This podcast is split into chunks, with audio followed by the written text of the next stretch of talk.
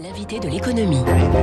7h13 sur Radio Classique, l'économie américaine repart plein pot, les entreprises américaines. Alors quel regard portent-elles aujourd'hui sur la France? Bonjour Bijan Ekbal. Bonjour Dimitri Pavlenko. Merci d'être avec nous. Vous êtes le président de l'AmCham France, la chambre de commerce américaine en France. Qu'est-ce que c'est exactement l'AmCham? Qui représentez-vous, Bijan Ekbal, concrètement? Alors euh, l'AmCham France est une, une, une, une, très vieille institution. C'est une, c'est une association de membres euh, d'entreprises françaises et euh, américaines euh, qui sont là pour travailler ensemble et promouvoir la relation transatlantique entre la France et les États-Unis, l'attractivité de la France. C'est une institution qui est totalement indépendante des États, mais, en revanche qui travaille beaucoup avec l'État français, avec l'ambassade des États-Unis à Paris, et je vous en parlerai un petit peu plus tard, aussi avec les régions.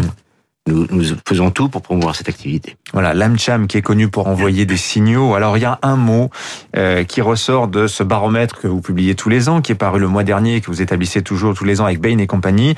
Ce mot, c'est le mien, mais je trouve qu'il illustre assez bien euh, la teneur de ce baromètre du mois dernier. Décrochage. L'image de la France semble décrocher auprès des entreprises américaines.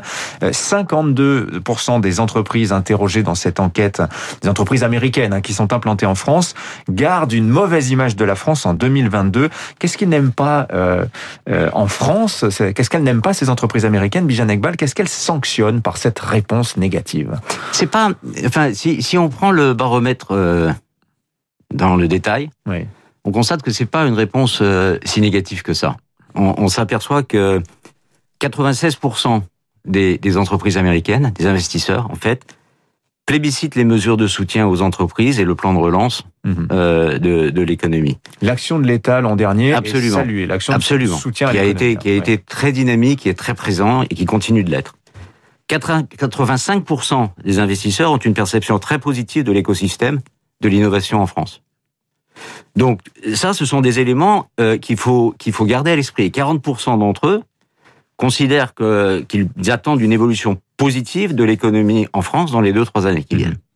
Qu'ils attendent, c'est-à-dire qu'ils pensent qu'ils que pensent les... que ça va ouais, se passer. Ouais, ouais. Parce que c'est très polarisé justement sur ces perspectives de, de reprise euh, selon les secteurs. Mais enfin, on s'en doutait un petit peu là-dessus, euh, Bijan Ekbal. Hein. Alors, il y a évidemment, comme dans l'économie en général, des secteurs qui souffrent plus que d'autres, qui sont à l'arrêt. Mais euh, ça, malheureusement, je crois que c'est la situation en France, mais au niveau mondial également. Mais ce qu'il faut garder à l'esprit, c'est que euh, l'attractivité de la France, c'est un puissant moteur de l'économie. Mmh.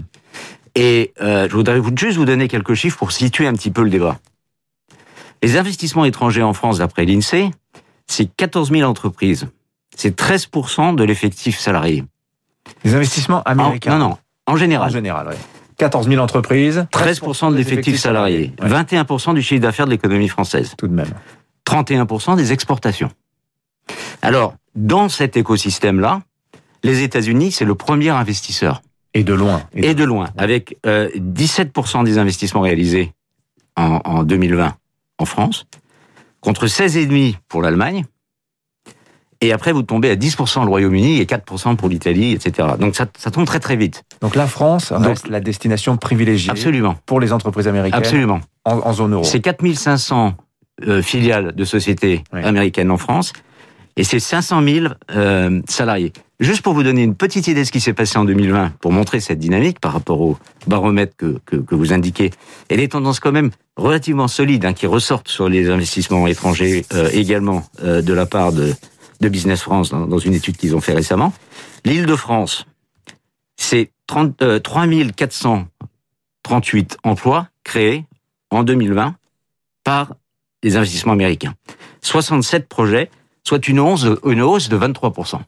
Donc, ça montre qu'il y a une vraie, vraie dynamique qui continue à exister, qui est très forte. Alors, ce qui est très intéressant, c'est de voir aussi quels sont les critères qui sont jugés décisifs hein, pour investir quand on est une entreprise américaine. Alors, ici, en un, le climat social. Et alors, il se trouve que paradoxalement, la France est mieux considérée que les États-Unis en la matière. On se rappelle, euh, la, comment dire, la situation délétère lors de l'élection présidentielle américaine. Euh, la qualification de la main d'œuvre, évidemment, là, c'est plutôt euh, positif pour la France. La sécurité juridique. Alors, sur ce point-là, Bijan Ekbal, euh, les entreprises américaines historiquement, ont toujours eu des doutes hein, sur la France, notamment en termes de stabilité fiscale. Et puis là, on apprend, c'est l'actualité de ces dernières heures, l'impôt sur les sociétés aux États-Unis promis euh, à remonter selon euh, sous l'impulsion de l'administration Biden. Si, si, ça se passe comme ça d'ici 2-3 ans, l'impôt sur les sociétés sera moins élevé en France, 25%, qu'aux États-Unis, 28% Bijan Ekbal. C'est quand même assez paradoxal. Hein. C'est une bonne nouvelle, non? Oui, pour la France, oui. Ben, oui, mais c'est ça qui est important, parce que par rapport à ce que je viens de vous dire tout à l'heure, le, le, moteur que ça représente, euh, cette attractivité, ces investissements en France. Euh, il faut les favoriser au maximum. Et l'OCDE vous a dit aujourd'hui également que la hausse des impôts, c'est pas un moyen de réduire les déficits. Ce qui est le moyen de réduire les déficits, c'est d'attirer des investissements, des investissements productifs, et qui vont créer des emplois. C'est ça qui va générer l'investissement. Donc le fait que l'État soit aussi dynamique, aussi présent aux côtés des entreprises, en baissant les impôts de production, en, en, en prévoyant de continuer à baisser euh, l'impôt sur les sociétés, en soutenant l'impôt euh, le crédit impôt recherche, dans les temps que nous vivons, mhm. c'est quand même une dynamique qui est très positive et qui est très très bien reçue aux États-Unis. Est-ce que vous entendez une petite musique, euh, Bijan Ekbal, un peu négative à l'égard des investissements américains euh, Une petite musique autour de ce thème de la relocalisation, de besoin de réindustrialisation, ce besoin de retour aussi à une souveraineté industrielle? Est-ce que vous craignez que l'investisseur américain, euh, vous, vous nous avez souligné euh, l'importance qu'il représente dans l'économie française, un moment soit plus forcément le bienvenu simplement du fait qu'il soit américain Je pense pas. Je pense pas parce que euh, les, les, les, les sociétés américaines, quand elles s'implantent en France, elles s'implantent avant tout dans les régions. Et il y a un vrai microcosme qui se crée entre les régions, un écosystème qui se crée entre les, entre les régions et ces entreprises, qui, qui deviennent des entreprises locales, vraiment solidement implantées et qui continuent à se développer. Mmh. C'est ainsi que vous avez vu euh, récemment euh, de, de, des sociétés comme Colin Aerospace qui ont, qui ont annoncé 32 millions d'investissements, Catalan 27 millions, Procter Gamble 10 millions, qui continuent à être très très très présents euh, au sein euh, de, de, des régions et à travailler main dans la main avec les régions. Et l'État impulse cette dynamique. Et ça, la crise que nous traversons aujourd'hui, il faut la voir comme une vraie opportunité en ce sens, mm. parce que le, compteur des nations est, remis à zéro et la France aujourd'hui se trouve dans une position assez forte de ce point de vue. Alors il y a un sujet aussi qui vous intéresse, Bijan Ekbal, mais globalement toutes les entreprises en ce moment, c'est le sujet du télétravail. Vous avez entendu l'appel du président Macron. Il faut s'y mettre, comme si on s'y était pas déjà mis d'ailleurs. Hein. C'est un peu la remarque qu'on pourrait faire sur ce que disait le chef de l'État. Euh, c'est un vrai sujet en ce moment aux États-Unis où les entreprises cherchent un mode un petit peu hybride, hein, c'est-à-dire euh, télétravail 100%. C'est quand même compliqué pour beaucoup de gens. Euh, la France, le télétravail dans leur avec les entreprises américaines. Qu'est-ce qu'on peut en dire? Alors, le, le, le, télétravail en France, il faut le, il faut le percevoir comme une, une véritable opportunité. Il y a eu euh, la crise a été une la crise que nous traversons, la pandémie que nous traversons a été un facteur d'accélérateur, d'accélération euh, en ce sens. Mais c'est une véritable opportunité. Il faut pas le craindre comme on a pu entendre au début de se dire bah, si on si on est capable de télétravailler, on va délocaliser encore plus d'emplois euh, à l'étranger. C'est une vraie opportunité euh, pour responsabilité, responsabiliser les salariés qui vont se rendre compte, euh, qui vont avoir une dynamique beaucoup plus entrepreneuriale hmm. euh, en responsabilité. Enfin, ceux qui peuvent. Hein, 40, ceux qui peuvent, absolument. Il faut pas, il faut, il faut, il faut trouver absolument. D'abord, il y, a, y a ceux qui peuvent. Ensuite, il faut trouver les équilibres pour chacune des entreprises et ouais. chacun des, des, des, des, salariés. Tout le monde ne le vit pas de la même manière. Mais ça permet, ça donne des opportunités de recrutement qu'on n'avait pas avant sur tout le territoire français et au-delà, si on arrive à travailler sur des questions fiscales, mmh. euh, d'établissement stable, si on peut recruter des, des, des, gens qui habitent hors de France mais qui travaillerait avec des sociétés françaises de manière régulière, essayer de créer des ponts, ça peut créer une, une véritable dynamique euh, nouvelle, avec des tas d'implications derrière, euh, évidemment sur l'organisation du travail, sur l'immobilier, sur un tas de choses. On parlait de fiscalité à l'instant aussi, euh, Bijan Ekbal. J'évoquais cette euh, projet de remonter l'impôt sur les sociétés aux États-Unis. Les projets européens en termes de taxation, euh, taxe GAFA, taxe carbone aux frontières, on voit que la France euh, est toujours à la pointe hein, dans ces combats-là. Qu'est-ce qu'en pensent les chefs d'entreprise américains? Alors, encore une fois, je, je, je, vous parlais tout à l'heure de, de, de l'attractivité de la France. Et, et, les entreprises, les, les, entrepreneurs américains sont très sensibles au discours qui est tenu mmh. euh, et à la cohérence de ce discours.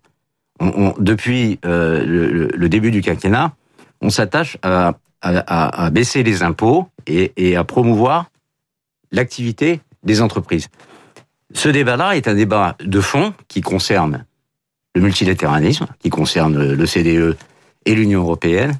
Et il faut que la France euh, continue à, à, soutenir, à tenir le discours qu'elle a, qui est euh, euh, pro-entreprise mmh. et, et, se rendre toujours plus attractive oui. euh, pour, pour générer encore plus d'activités, parce que ce sont ces sociétés-là qui génère aussi de l'activité sur notre territoire. Non, mais je traduis ce que vous dites. Vous dites en substance, il y a d'un côté le discours de la stabilité fiscale, de l'attractivité fiscale qui est porté par euh, Bruno Le Maire, par exemple, qui dit malgré la crise, il n'y a pas de remise en cause de la trajectoire de baisse de l'impôt sur les sociétés. Et puis de l'autre côté, il y a l'État français qui dit il faut taxer les GAFA, il faut une taxe carbone aux frontières. Ça brouille le message quand on est un chef d'entreprise américain? C'est à ça qu'il faut être attentif. Hein. Il faut, mmh. il faut faire très attention à pas brouiller le message. Et, et j'ai vu que le gouvernement a toujours été très attentif dès qu'il y avait ce risque-là de venir recadrer le débat et rappeler les fondamentaux sur les baisses d'impôts, mmh. sur les baisses d'impôts de production, baisses d'impôts de euh, sur les sociétés euh, pour, pour le, le, reste de la durée du, du, quinquennat. Et il faut souhaiter que cette cohérence se poursuive. C'est la force de nos voisins allemands, c'est qu'ils ont toujours une cohérence dans ce qu'ils font. Vous voulez dire au-delà de mai 2022 Au-delà de mai 2022. Quel que soit le prochain chef de l'État. Absolument. Merci Bijan Ekbal d'être venu nous voir, le président de l'AmCham France, Merci la Chambre de commerce américaine en France. Bonne journée à vous. 7h24, restez avec nous dans un instant les titres de la presse.